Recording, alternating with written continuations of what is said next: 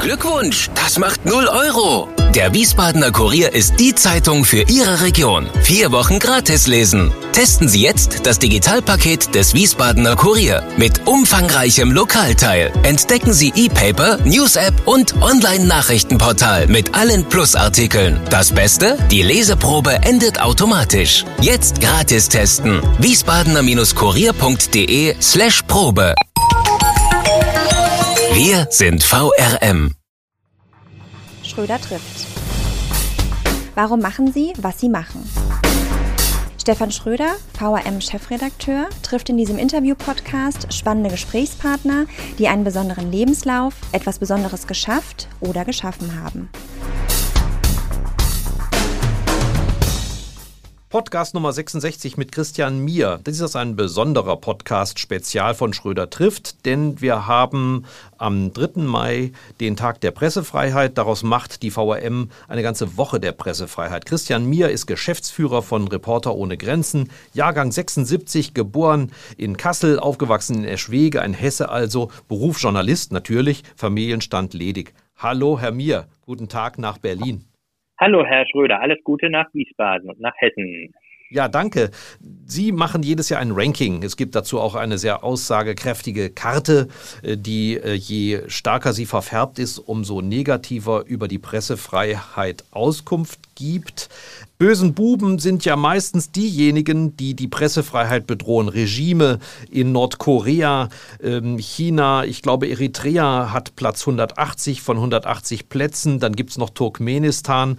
Wo, wer sind das? Also diese Diktatoren, die vor allen Dingen dafür sorgen, dass Pressefreiheit in manchen Ländern überhaupt nicht stattfindet. Leider muss man sagen, am Ende unserer Rangliste der Pressefreiheit ist oft, wenn man ehrlich ist, relativ wenig Bewegung. Da tummeln sich eigentlich immer die üblichen Verdächtigen. Es sind ein Land wie China, das dort am Ende verharrt, äh, unter anderem aufgrund einer umfassenden Internetzensur und Überwachung. Aber, und das wird hier immer noch unterschätzt, Propaganda im In- und Ausland. Ähm, das haben wir, glaube ich, im Zuge der Corona-Pandemie im vergangenen Jahr auch nochmal sehr intensiv gelernt, aber auch dadurch, dass zum Beispiel Plattformen wie TikTok, die aus meiner Sicht viel zu unkritisch ähm, gesehen werden, hier auch auf dem Vormarsch sind als Unternehmen, die letztlich der KP unterstehen. Es sind aber auch die Länder wie Turkmenistan, Nordkorea und Eritrea. Das sind Länder, in denen wir de facto keine Pressefreiheit ähm, erleben. Das sind immer so, sage ich mal, die ganz üblichen Verdächtigen, wo leider wenig Bewegung ist und gleichzeitig eröffnet die Rangliste natürlich auch die Möglichkeit, einmal dann doch dort hinzuschauen. Wo sitzen denn die Absteiger und die Aufsteiger in der Welt? Ich habe gelesen, ich glaube, Malaysia hat eine sehr negative Entwicklung genommen, obwohl man sehr optimistisch war in den vorherigen Jahren. Ja, den größten Abstieg hat tatsächlich Malaysia verzeichnet. 18 Plätze, das ist schon, kann man fast schon sagen, ein Absturz, hat sich das Land verschlechtert. Ähm, es hatte das Jahr davor, hat es ja noch ein, hatte, war Malaysia sehr aufgestiegen. Ähm, und nun ist es ja abgestürzt. Es gab einen sehr überraschenden Regierungswechsel im vergangenen Jahr und, und die Corona-Pandemie hat dazu geführt, dass der Staat in Malaysia ähm, ja versucht hat, die Kontrolle über Informationen zu, zur Corona-Politik ja im Prinzip total zu kontrollieren. Und das haben wir im Übrigen ja in vielen Ländern gesehen, dort wo es große Verschlechterungen oder große Bewegungen im vergangenen Jahr ähm, gab, hat das sehr oft auch mit der Corona-Pandemie zu tun gehabt. Man kann, glaube ich, fast schon sagen, dass die, Corona-Pandemie so eine Art ja, Brennglas war für das Gute und auch für das Schlechte in, in, in Staaten und eben auch für, für gute und schlechte Entwicklungen ähm, der Pressefreiheit, die in die eine andere Richtung beschleunigt ähm, wurden. Es haben sich auch starke Rechtsstaaten gezeigt, die zum Beispiel ähm, gezeigt, wenn es Ausgangsbeschränkungen gab, eben am Ende zum Beispiel Einschränkungen, die aufgehoben wurden. Es hat sich aber auch gezeigt, dass zum Beispiel in einem Land wie Deutschland eigentlich die Privilegien von Presse gar nicht angerührt wurden, auch wenn wir eine Zunahme von Gewalt erlebt haben. Das ist mhm. sicherlich noch eine andere Frage, über die wir sprechen werden. Ja, genau. Auch bei den westlichen Regierungen ist ja bei ihren Messungen nicht nur ähm, Regierungshandeln bewertet worden, sondern eben auch zivile Vorkommnisse auf der Straße. Da kommen wir nachher auch noch mal hin. Mich würde jetzt mal interessieren, wie funktioniert Ihr System der Diagnose denn in solchen abgeschotteten Ländern wie Nordkorea? Ich vermute auch Turkmenistan mhm. ist jetzt nicht nicht durchsetzt von Informanten, auf die Sie sich da berufen können? Ja, das ist eine Frage, die, die auch wichtig ist und auch die, die ich gut erklären kann. Also wir haben diese Rangliste der Pressefreiheit, muss man methodisch erklären. Ähm, das ist jetzt nichts, was wir hier in Berlin oder in Paris, wo unser internationales Sekretariat ähm, sitzt, aber wir sind in Berlin hier das zweitgrößte Büro von Reporter und den Grenzen mit mittlerweile fast 40 Mitarbeitern. Es ist nicht so, dass wir hier einmal im Jahr sitzen und den Bau und Daumen heben oder denken ja. und sagen, ähm, ja, wie finden wir denn die Lage in Nordkorea oder so.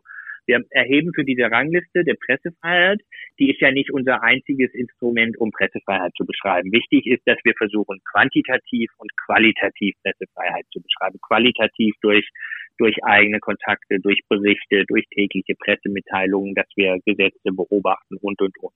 Quantitativ versuchen wir das im Rahmen dieser Rangliste, wo wir 180 Länder auf der ganzen Welt beschreiben und es gibt nur drei Länder auf der Welt, wo wir tatsächlich keine Kontakte vor Ort haben, die den Fragebogen für diese Rangliste ausfüllen. Ansonsten haben wir in 177 Ländern dieser Welt Menschen vor Ort, die einen Fragebogen für uns ausfüllen und ähm, die Pressefreiheit für uns versuchen zu bewerten. Das ist ein sehr ausführlicher Fragebogen. Die drei Länder, in denen wir keine Menschen haben vor Ort, das sind in der Tat Nordkorea, ähm, das ist Laos und das sind Eritrea. Also mit Eritrea und Nordkorea sehen Sie, es sind zwei Länder, die ganz, ganz weit hinten sind. In allen anderen Ländern, auch in Turkmenistan sogar relativ weit hinten ist, ähm, haben wir Kontakte vor Ort die für uns diesen Fragebogen ausfüllen. In den anderen drei Ländern sind das ähm, Kontakte, die Experten sind oder Leute im Exil, die sich mit der Situation dort auskennen. Das ist uns auch wichtig methodisch, dass wir sagen können, wir haben überall Menschen vor Ort.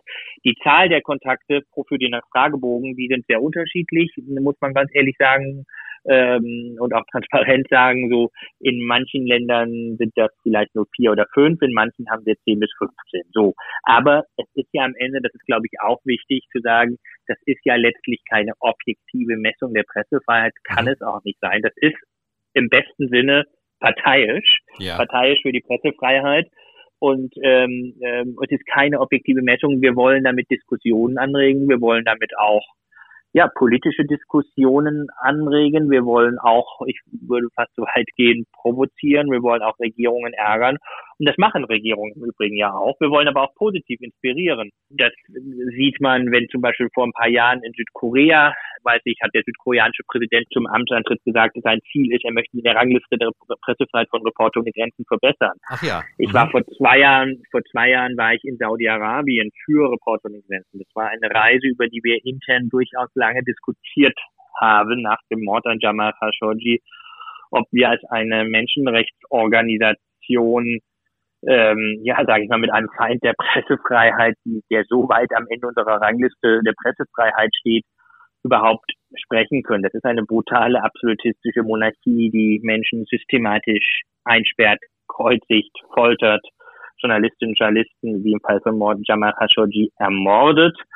Und wir haben dort mit hochrangigen Vertretern der saudi-arabischen Regierung ähm, gesprochen, und interessant war in vielen dieser Gespräche mit Ministerinnen und Ministern, dass in allen dieser Gespräche tatsächlich unsere Rangliste der Pressefreiheit eine Rolle gespielt und gefragt wurde, kann man, kann man naiv, kann man naiv finden oder nicht? Was kann man denn machen, um sich in der Rangliste der Pressefreiheit kann man was spenden ähm, vielleicht, zu verbessern? Ja? Mhm. ja, genau. Wir sind natürlich nicht so einfach zu, zu haben, aber allein das war für mich nochmal wirklich sehr interessant zu erfahren. Das wird wahrgenommen. Das wird als image schädlich wahrgenommen und nichts anderes wollen wir, dass eine Regierung ein Regime, was Journalistinnen und Journalisten brutal ermordet, sich offenbar so um sein Image an der Stelle schert, dass sie, ja, dass sie das mit uns ähm, besprechen. Wir beide sind Journalisten und deshalb natürlich Partei. Aber man muss ja sagen, ein essentieller Bestandteil, es gehört zur DNA einer freien Demokratie dazu, ist die Pressefreiheit. Das heißt umgekehrt, wenn die Pressefreiheit eingeschränkt wird, was Sie ja wahrscheinlich mit als Erste beobachten, ist auch die Demokratie gefährdet? Ich denke, dass da tatsächlich ein ganz enger Zusammenhang ist, denn wie ich meine, ist schon die Pressefreiheit eben ein, ein Menschenrecht, das die Verwirklichung anderer Menschenrechte ermöglicht. Mhm. Wir sehen das ja gerade sehr gut in der Corona-Pandemie, wo wir unterschiedliche Diskussionen haben über öffnen oder nicht öffnen, Impfstoffpriorisierung oder Impfstoff freigeben. Ähm, äh, wie gehen wir damit um? Und das, diese Debatten sind ja letztlich nur möglich, weil es unterschiedliche Sichtweisen gibt, die Diskussionen unter Bürgerinnen und Bürgern, Menschen anregen, aber weil sie daraus aus den Medien erfahren. Und das ist ja letztlich eine Diskussion zum Umgang unserer Demokratie. Wie gehen wir mit Grundrechten um? Wer bekommt Grundrechte äh, ähm, ähm, sozusagen zurück, ähm, die ihm eingeschränkt wurden? Und da sieht man, finde ich, sehr gut den Zusammenhang zwischen Demokratie und Pressefreiheit. Im Moment sind ja Grundrechte eingeschränkt. Ja. Aber Journalistinnen und Journalisten, und aus gutem Grund auch, ähm, im Rahmen des Gesundheitsschutzes, aber Pressefreiheit, unabhängige Medien ermöglichen eine Diskussion, kontroverse Debatten, auch wie man ähm, ja da wieder rauskommt, ja. sage ich mal so salopp. Woran oder an, in, in welchen Ländern sehen Sie anhand des Indikators Bedrohung der Pressefreiheit momentan die größten Gefahren? Also ich nenne, sag mal Demokratien, die eigentlich auf einem guten Weg waren und jetzt womöglich wieder gefährdet sind. Also ja, es ist die Frage ja auf einem guten Weg. Es gibt natürlich in, auch in etablierten Demokratien, wir haben in Deutschland eine Zunahme der Gewalt gehabt im Zuge der Corona-Pandemie. Wir haben in Frankreich, in Italien auch eine sehr starke Zunahme der ähm, Gewalt ähm, ähm, ähm, gehabt im vergangenen Jahr. Ähm, und das ist natürlich erstmal bedenklich, weil es in, in etablierten Demokratien ist. Aber wir können vielleicht den Blick etwas enger machen, in weniger etablierte oder, oder kürzere Demokratien, ein Land wie Slowenien zum Beispiel gehen, das jetzt demnächst die EU-Präsidentschaft übernimmt. Ein kleines Land, was ähm, sehr, muss man schon sagen, autoritär regiert wird von einem Ministerpräsidenten Janis Jansa und der hat die Corona-Pandemie auch nochmal als Vorwand genutzt, gegen Journalistinnen und Journalisten diffamierend vorzugehen. Es gibt zum Teil es gibt Schmutz- und Hetzkampagnen, es gibt aber zum Teil auch ähm, Verleumdung, Diffamierungsklagen gegen Journalistinnen und Journalisten, die die Corona-Politik der Regierung eben kritisiert haben, weil es dort auch Versagen gab. Ein Land wie Serbien in der Nachbarschaft, dort wurden Journalistinnen und Journalisten verhaftet, kurzfristig, weil sie zum Beispiel die, die mangelnde Versorgung in Intensivstationen angeschaut haben. Und Serbien möchte auch Mitglied der Europäischen Union werden. Das sind vielleicht Länder, sage ich mal, jüngere Demokratien, wo die Corona-Pandemie gezeigt hat, was sich auch verschlechtern kann und was ja in unserer unmittelbaren Nachbarschaft, und das ist, glaube ich, schon mit Sorge. Ich will jetzt nicht über ein Land wie Myanmar sprechen, vielleicht was Dramatisches, was sich dort mhm. abspielt, aber die Entwicklungen dort ähm, haben nach dem Erscheinen unserer, äh, nach der Befragung für unsere neue Rangliste ähm, ähm, stattgefunden, ähm, ja. Äh, stattgefunden, aber Myanmar hat sich, sage ich mal, auf unserer Prioritätenliste der Länder seit dem Putsch im Februar äh, dramatisch nach vorne geschoben. Bis zum Februar haben wir Myanmar als ein Land wahrgenommen, wo es ein zartes Pflänz, demokratisches Pflänzchen gab mit Rückschlägen, äh, mit Rückschlägen. Es gab auch vor kurzem letztes Jahr Inhaftierungen dort von Journalisten der Nachrichtenagentur Reuters, aber trotzdem auf einem Weg gesehen haben, was sich mühsam nach vorne bewegt hat. Ja. Und dort sind wir im Prinzip um Jahrzehnte zurückgeworfen innerhalb ja. kürzester Zeit. Wir haben ja ganz in der Nähe noch andere Phänomene.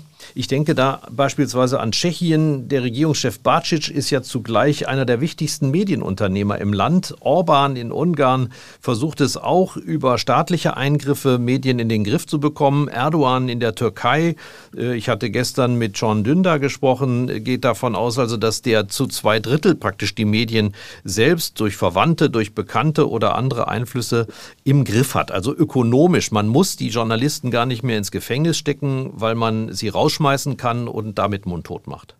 Absolut, das sind nämlich oft die subtilen Mechanismen. Bei Pressefreiheit, Einschränkungen denkt man oft an Gewalt und Übergriffe, Schläge, Verhaftung.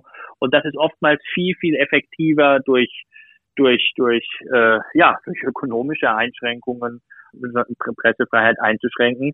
Und da sehen wir auch einen, durchaus einen Zusammenhang, glaube ich, zwischen wirtschaftlicher Unabhängigkeit von Medien und, und, und Pressefreiheit. Und deswegen äh, sehen wir eben gerade oft in schwachen Werbemärkten, weil Medien ist ja oft einerseits ein staatlicher Rundfunk, klassische Medienmärkte oder öffentlich-rechtlich, je nachdem, welchen Begriff man verwendet. Es gibt ja auch Unterschiede und privaten mhm. Medien. Und in schwachen Werbemärkten, ähm, also wo es vielleicht nicht so starke entweder nicht so eine starke Kultur gibt, Werbung zu schalten, ähm, oder weil auch volkswirtschaftlich diese, diese, diese Volkswirtschaften nicht so stark sind, kommt dem Staat sehr oft eine ganz, ganz wichtige Rolle zu als Anzeigenkunde, als Werbekunde für Medien. Das wird, das ist in vielen, vielen Ländern, in Ungarn, in der Türkei, aber auch in Slowenien. Und das ist natürlich oft ein Einfallstor für auch Kontrolle, unmittelbare Kontrolle ähm, von Berichterstattung. Das ist so das eine. Und dann ähm, natürlich, ähm, das ist so sehr subtil, und dann aber im Land wie Ungarn sehen wir aber auch zum Beispiel Beteiligung von Medienunternehmern, von, von Unternehmern, die eigentlich in anderen Branchen aktiv sind, ähm, sich aber Medienbeteiligung kaufen und dadurch, ja, sage ich mal, gute Berichterstattung ähm, sich organisieren. Das ist oft viel subtiler, ähm, aber umso wichtiger ist es, genau das auch zu beschreiben und wahrzunehmen als eine Einschränkung von Pressefreiheit. Jetzt haben wir sehr stark fokussiert auf staatliche Eingriffe uns konzentriert. Sie haben aber gerade schon mal nebenher erwähnt, dass in Deutschland ein anderes Phänomen dafür gesorgt hat, sagen wir es mal frei heraus, dass Deutschland abgerutscht ist von Platz 11 auf Platz 13 in dieser Hitliste, dadurch, dass es auch andere Bedrohungen für Journalisten gibt, nämlich beispielsweise körperliche Gewalt auf der Straße. Was haben Sie da festgestellt? Wir haben tatsächlich gesehen, dass in Deutschland, also Deutschland hat sich auf der Rangliste, wie Sie gesagt haben, verschlechtert. Und das ist deshalb, weil wir tatsächlich eine Zunahme von Gewalt gegen Medienschaffende in Deutschland registriert haben, im Zuge vor allen Dingen der, der, der, der Demonstrationen gegen die Corona-Maßnahmen. Wir haben im vergangenen Jahr eine Verfünffachung der gewalttätigen Übergriffe gegen Journalistinnen und Journalisten in Deutschland ähm, gezählt. Und das die meisten Übergriffe, also wir haben 65 gezählt, im Vorjahr waren es 13. Mhm. Ähm, und das hat vor allen Dingen ist das am Rande der Corona-Demonstration passiert. Es gab auch einige Übergriffe, muss man der Vollständigkeit halber sagen, auf Protesten anlässlich des Verbots der linken Internetplattform links unten in die Media.org und auf Demos zum 1. Mai, aber der Großteil war am Rande der Corona-Demonstration. Und das ist, glaube ich, auch wichtig, an der Stelle mal zu betonen, dass tatsächlich solche Angriffe auf, auch, dass das auch Angriffe auf die Pressefreiheit sind. Wir haben nämlich immer mal wieder, gerade als wir diese neue Rangliste ähm, ähm, veröffentlicht haben, die Kritik bekommen, das ist doch gar kein Angriff auf die Pressefreiheit, weil Pressefreiheit etwas Grundrechtliches ist, was mhm. nur von dem Staat äh, zu tun ist. Und das sehen wir tatsächlich anders, weil wir am Ende die Berufsausübung ähm, nicht ist, was äh, erstens nur vom Staat gesichert wird. Ich erkläre gleich auch noch warum, ähm, sondern letztlich von der Gesellschaft gelebt werden muss. Denn wir haben bei dem Begriff Pressefreiheit ein menschenrechtliches Verständnis und nicht etwas, was sich aus der Sicherung rein aus einer, einer staatlichen Sicherung ableitet und ein breites Verständnis da, daraus abgeleitet, auch ein breites Verständnis von Journalismus mhm. übrigens, denn wenn wir eine rein staatliche Definition von Journalismus hätten, dann, dann würden wir vielen Diktatoren und Diktatoren auf den Leim gehen, die nämlich definieren wollen, was ähm, Journalismus ist. Und für uns ist, wird Journalismus auch aus der Gesellschaft ähm, angegriffen. Und deswegen ist für uns diese Angriffe gegen Journalistinnen und Journalisten auf diesen Corona-Demonstrationen sind für uns auch ein klarer Angriff auf die Pressefreiheit. Sie haben mehrkanalig reagiert. Zum einen wird, aber das ist mir aufgefallen, in dem Bericht gar nicht so sehr auf die Polizei geschimpft, die jetzt nicht in allen Fällen dafür gesorgt hat, dass Journalisten ihrer Arbeit nachgehen können. Mein Eindruck war, die Polizisten selber waren ja überrascht, äh, vielleicht auch Fehler bei der Einsatzleitung und sind selber verhauen worden. Das ist das eine. Das andere ist aber, Sie haben einen Schutzkodex für, für Medienhäuser mit sehr vielen anderen Partnern verabredet, zu denen auch schon wieder Medienhäuser gehören. Was hat es damit damit auf sich? Dieser Schutzkodex ist ein, eine Selbstverpflichtung für Medienhäuser, weil wir eben sehen, Pressefreiheit ist etwas, was staatlich garantiert wird, wo Staaten einen gesetzlichen Rahmen geben, aber wo auch natürlich dieser gesetzliche Rahmen im Rahmen der Möglichkeit durch Polizei geschützt werden muss, wenn es um Demonstrationen und Kundgebungen geht. Aber Medienhäuser tragen aus unserer Sicht eben auch eine Selbstverantwortung für Journalistinnen und Journalisten, gerade für freie Journalisten, aber nicht nur, wenn sie über Demonstrationen berichten, wenn sie online Hetze erfahren, also Stichwort Security, wenn man über dem, auf Demonstrationen ähm, berichtet, dass Medienhäuser sich verpflichten sollen, dort für ausreichend Security zu sorgen. Zweitens aber auch zum Beispiel juristischen Beistand zu ermöglichen, wenn die Journalistinnen und Journalisten online Hetze erfahren. Und da haben wir ähm, mitgetragen von Anfang an eine Initiative und mitentwickelt einen Text einer Selbstverpflichtung, dem sich auch viele deutsche Medienhäuser angeschlossen haben. Und das ist für uns ähm, ja ein Teil einer, gehört für uns durchaus zusammen. Aber die Polizei ähm, sehen wir tatsächlich, also es liegt, glaube ich, vieles auf dem Tisch bei der Polizei. Es ist oft Frage der Durchsetzung. So, und wir haben tatsächlich aus unserer Sicht schon an vielen Stellen schlicht und ergreifend entweder eine überforderte Polizei ähm, gesehen bei vielen Kundgebungen im vergangenen Jahr, die teilweise dazu geführt hat, dass die Arbeit von Journalistinnen und Journalisten wirklich beschränkt wurde, weil sie entweder kurzfristig äh, Leute sogar behindert haben an ihrer Arbeit, durch Kontrollen oder mit eingekesselt haben. An einigen Stellen waren aber auch eine Unkenntnis über darüber, was Journalistinnen und Journalisten ausmacht in Form eines Presseausweises.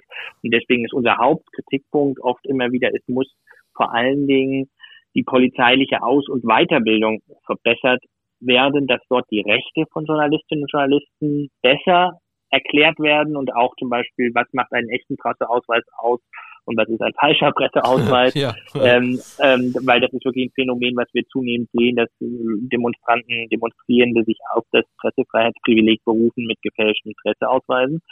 Und dass Polizei aber auch wissen muss, was sind Pflichten. Insofern ist es oft eher eine Frage der Rechtsdurchsetzung. Insofern, die, die hessische Justizministerin hat ja vergangene Woche einen Vorschlag gemacht, das Strafgesetzbuch ähm, zu verändern und dort Pressefreiheit ähm, ähm, zu, zu, ja. zu schützen. Und Nötigung wenn ich ehrlich bin, hm. ja, wenn ich ehrlich bin, sehen wir das, glaube ich, eher kritisch, äh, weil ich glaube, es ist wirklich oft, wir haben, wir haben, sage ich mal, Instrumente auf dem Tisch, ähm, und Verschärfung von Gesetzen sind eigentlich äh, nicht immer das, das Hilfreiche, das Zielführende. Wir haben Strafgesetze, wir haben auch eben schon existierende eigentlich Polizei. Es ist oft eine Frage der Durchsetzung, in diesem Fall eben auch der hessischen Polizei.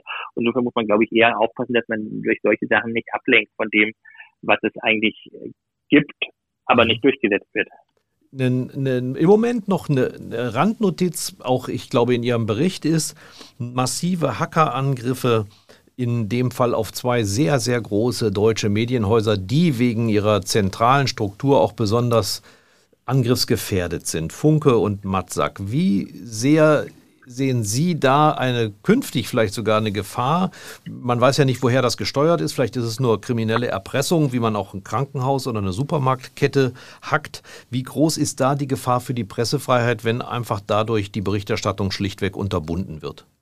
Ja, das ist natürlich schon eine mittelbare Gefahr. Wie im Fall von Funke war es ja massiv. Im Fall von Matzak scheint es etwas weniger stark zu sein, aber immer noch schlimm genug. Und es ist natürlich eine Einschränkung von Pressefreiheit, weil Funke Mediengruppe musste über Wochen ja tatsächlich ähm, ja ihre Berichterstattung runterfahren, äh, mit einem Notprogramm fahren. Aber wir wissen tatsächlich dort nicht über die Hintergründe. Es ist eine Einschränkung der, der Pressefreiheit, wenn Berichterstattung nur eingeschränkt ähm, möglich ist. Und das ist am Ende, sehe ich schon, wenn ich jetzt mal die Medienlandschaft schaue, manchmal ein Missverhältnis zwischen der fortschreitenden Digitalisierung der Medienproduktion und der digitalen, ich würde fast schon sagen, Inkompetenz, wenn es um Schutzvorkehrungen ja. ähm, geht. Das beginnt im ganz Kleinen bei Journalistinnen und Journalisten, die sich keine Gedanken darüber machen, welche Daten anfallen, wenn ich digital recherchiere, wie ich mit digitalen Quellen umgehe. Das geht aber auch ähm, eben so weit, dass offenbar IT ähm, Schutzvorkehrungen in Redaktionen oft aus meiner Sicht unzureichend sind. Und das ist, glaube ich, gar nicht eine Kritik an Journalismus als solche, sondern eher mal äh, salopp gesagt, Medienhäuser und Medienverlage sind am Ende auch nur Menschen. Ähm, und ich glaube, in der gesamten Gesellschaft wird, glaube ich, die, die, die digitale Gefahren, digitale Bedrohungen massiv unterschätzt. Sei es schnöde kriminelle Angriffe von Cyberkriminellen oder sei es wirklich ähm, gezielte Attacken von von Geheimdiensten. Und wir erleben auch bei Reporter und Grenzen auch oft eben da auch eine Unsicherheit, wenn es zum Beispiel akute Notlagen gibt, wenn Leute komische Dinge auf ihren Handys haben und Bedrohungen. Und deswegen bauen wir im Übrigen im Rahmen unserer Nothilfearbeit in diesem Jahr auch unseren digitalen Bereich sehr stark aus. Wir sind schon sehr digital. Wir haben seit einem Jahr einen Informatiker und wir werden in diesem Jahr ein sogenanntes forensisches Labor bei uns starten, ein Forensic Lab im Rahmen der Nothilfe, wo wir in der Lage sein werden, ab Ende des Jahres, wir beginnen jetzt ab Mai mit dem Aufbau, im Prinzip Handys, Computer digital forensisch analysieren zu können, weil wir das tatsächlich, wir haben dort eine Nachfrage im Rahmen unserer Nothilfe aus vielen Ländern ähm, dieser Welt, die wir aber ehrlich gesagt oft nicht befriedigen können. Es gibt aber auch keine Kompetenz. Und wir mhm. sehen aber, da braucht es ein Angebot und das sind wir gerade dabei zu schaffen. Also man muss dann selbstkritisch sagen, nicht nur Frau Merkel sah sich vor wenigen Jahren ähm, auf Neulandgebiet, sondern wir Verlage sind es genauso. Lassen Sie uns zum Schluss noch ein bisschen erklärend was über den Verein Reporter ohne Grenzen sagen. 1994 von Michael Rediske und anderen gegründet nach dem Vorbild von Reporter Sans Frontières in Frankreich. Ähm, wie so unabhängig oder wie verbunden sind Sie mit dem französischen Verein? Naja, wir sind so, kann man so, also wir sind also finanziell und organisatorisch, wenn man es jetzt mal rein juristisch betrachtet, sind wir komplett unabhängig hier, hier in Deutschland und gleichzeitig sind wir am Ende eine große Familie.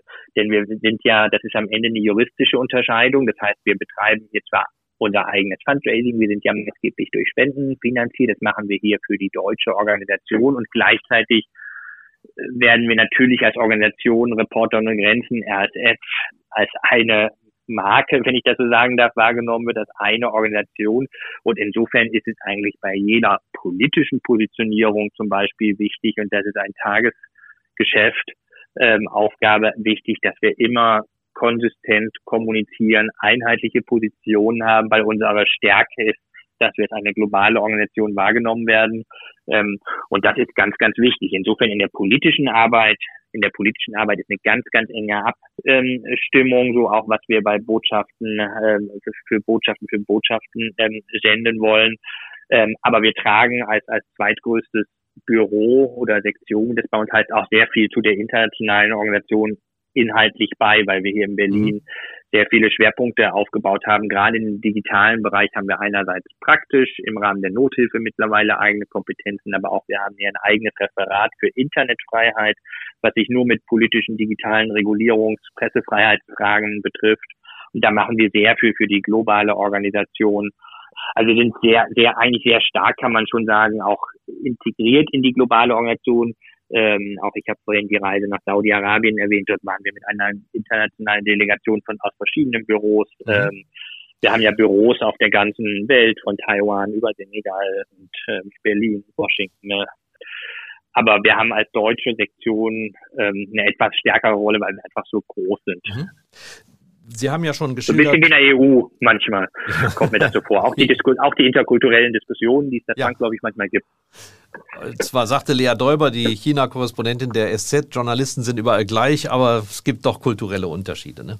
Äh, noch ganz, ganz kurz zu den Aufgaben, die Sie sich selbst gegeben haben. Wir haben einmal das Aufmerksammachen auf den Stand der Pressefreiheit, auf die Bedrohung. Da ist spektakulär die Karte, die Rangliste einmal im Jahr, auf die Sie 365 oder 66 Tage hinarbeiten. Aber es gibt ja noch andere Aspekte. Sie haben gerade diese Nothilfe erwähnt. Was hat es damit auf sich? Die Nothilfe ist ein ganz wichtiger Arbeitsbereich, der manchmal gar nicht so sichtbar ist, weil Hilfe manchmal auch im Verborgenen aus Sicherheitsgründen, aus Schutzgründen stattfindet. Im Rahmen unserer Nothilfearbeit unterstützen wir bedrängte, verfolgte Journalistinnen und Journalisten ganz praktisch mit dem Ziel letztlich, dass sie ihre Arbeit vor Ort weiterführen und ermöglichen können. Das heißt, wir im, im weniger schlimmen Fall, wenn Journalisten auf einer Kundgebung in der Türkei ihre Ausrüstung, ihre Fotoausrüstung verlieren, dann unterstützen wir zum Beispiel bei der Anschaffung einer neuen Ausrüstung. Im etwas schlimmeren Fall unterstützen wir ähm, Journalistinnen und Journalisten, wenn sie vor Gericht stehen, mit Anwälten. Oder wir unterstützen finanziell, ähm, wenn sie medizinisch versorgt werden müssen. Wir unterstützen aber auch Familien, wenn ja Journalisten, die oder Journalistinnen, die Ernährer der Familie sind und jemand verhaftet ist, dann unterstützen wir dort finanziell, damit die Familie nicht ganz zusammenbricht. Ähm, wir unterstützen aber auch, und Sie haben John Dünder gerade angesprochen vorhin, ähm, ja, Leute beim Gang ins Exil, wenn sie eben vor Ort ihre Arbeit nicht mehr machen können, weil sie entweder ja dort verhaftet werden würden. Und Jan Dünder ist jemand, den wir sehr eng unterstützt haben, also wirklich eine lange persönliche Geschichte zwischen Reporter und Grenzen und ihm und auch zwischen mir persönlich und ihm im Übrigen. Wir kennen uns seit seiner Zeit in der Türkei schon und äh, Sie haben seinen Prozess auch besucht, nicht wahr? Ja, habe auch seinen Prozess. Ich habe viele Prozesse in der Türkei ähm, besucht. Ähm, ähm, genau, und ähm, kennen ihn vor seiner Inhaftierung, seit seiner Inhaftierung, aber eben auch beim Gang ins Exil. Wir haben ihn dort unterstützt, anfangs hier um Fuß zu fassen mit, mit einem kleinen Stipendium. Wir haben ihn vernetzt hier in Berlin mit Korrektiv, wo er ja dann eigenes ähm, Medium Özgürüz gegründet hat. Das würde, glaube ich, kann man ganz unbescheiden sagen, so ohne uns nicht existieren, weil wir den Kontakt einfach hergestellt haben, wenn man neu in einem Land ist. Und das sind so Beispiele und wir sehen aber eben, dass Digitale ganz, ganz, ganz entscheidend ist. Ähm, wir haben vor ein paar Jahren mal eine Auswertung gemacht von unseren Nothilfefällen und wir haben festgestellt, dass so von, von 200 Nothilfefällen, die wir im Laufe eines Jahres hatten, ungefähr etwas mehr als 50 Prozent all dieser Menschen, Journalistinnen und Journalisten, die in Notlagen geraten sind, von Syrien, bis hin zu ähm, Türkei in Notlagen geraten sind in der Folge digitaler Überwachung. Das mhm. heißt, in der Folge von digitaler Überwachung wurden Menschen, Journalisten gefoltert, wurden sie verhaftet, wurden sie aufgespürt, mussten sie in das Land gehen. Und deswegen haben wir eigentlich immer mehr auch unsere digitale Arbeit so, so ausgeweitet. Und das ist aber oft so unsichtbar. Ja. Und manchmal gibt es im Rahmen der Nothilfe auch, ja, auch Aktionen, die, die, ja, größere Gruppen betreffen. Wir haben vor kurzem einer größeren Gruppe syrische Journalisten aus der Region Idlib geholfen, so der letzten, ja, Rebellenhochburg, wie auch immer man diesen Begriff findet. Und da kommen jetzt gerade die letzte Gruppe größerer Journalistinnen und Journalisten aus Idlib, weil das wird immer enger, dort der Raum für unabhängige Journalisten hierher. Ja, es gäbe noch viel zu erzählen, was eigentlich mit Afghanistan ist. Da schrieb kürzlich ein Kollege in der FAZ, wenn dort bald die Truppen abgezogen sind der NATO und die freien Journalisten bedroht sind, wird man auch nicht mehr so viele schlechte Nachrichten aus Afghanistan hören, schlicht weil sie keiner mehr schreibt. Aber das ist ein anderes Kapitel. Ich wollte zum Schluss noch fragen, Herr, Mir, wer so viel unterstützt, braucht Geld. Wie kann man den Reporter ohne Grenzen unterstützen? Ja, wir sind ähm, vor allen Dingen eine Organisation, die sich aus Spenden und aus Mitgliedsbeiträgen finanziert. Das heißt, man kann ähm, Mitglied werden bei uns, Fördermitglied oder auch Vereinsmitglied oder uns auch ähm, ja mit Spenden unterstützen. Und Spenden sind für uns tatsächlich, gerade auch Kleinspenden, das soll man nicht unterschätzen, sind für uns tatsächlich wichtig, denn das stärkt unsere Unabhängigkeit. Denn wir wollen uns, wenn ich jetzt mal salopp sage, äh, mit allen anlegen können die Pressefreiheit einschränken und da ist es wichtig, so unabhängig wie möglich zu sein. Und das kann man ganz einfach auf unserer Webseite www.reporterohnegrenzen.de und wir sind wirklich dankbar für alle Unterstützenden, die das ähm, machen. Damit sie nicht auf Spenden auf Saudi-Arabien angewiesen sind, ne? Die versuchen wir zu vermeiden. Ja. Herr Mir, vielen Dank, alles Gute und äh, vor allen Dingen viel Glück bei Ihrer Arbeit und bleiben Sie gesund. Danke, Herr Schröder. Alles Gute nach Wiesbaden. Das war die heutige Ausgabe von Schröder trifft, unserem Interview-Podcast mit Stefan Schröder, VRM-Chefredakteur. Ihr wollt noch mehr spannende Geschichten, Reportagen und News aus eurer Region? Dann probiert doch einfach mal unser Plus-Angebot aus. Einfach reinklicken unter vrm-abo.de slash podcast. Ein Angebot der VRM.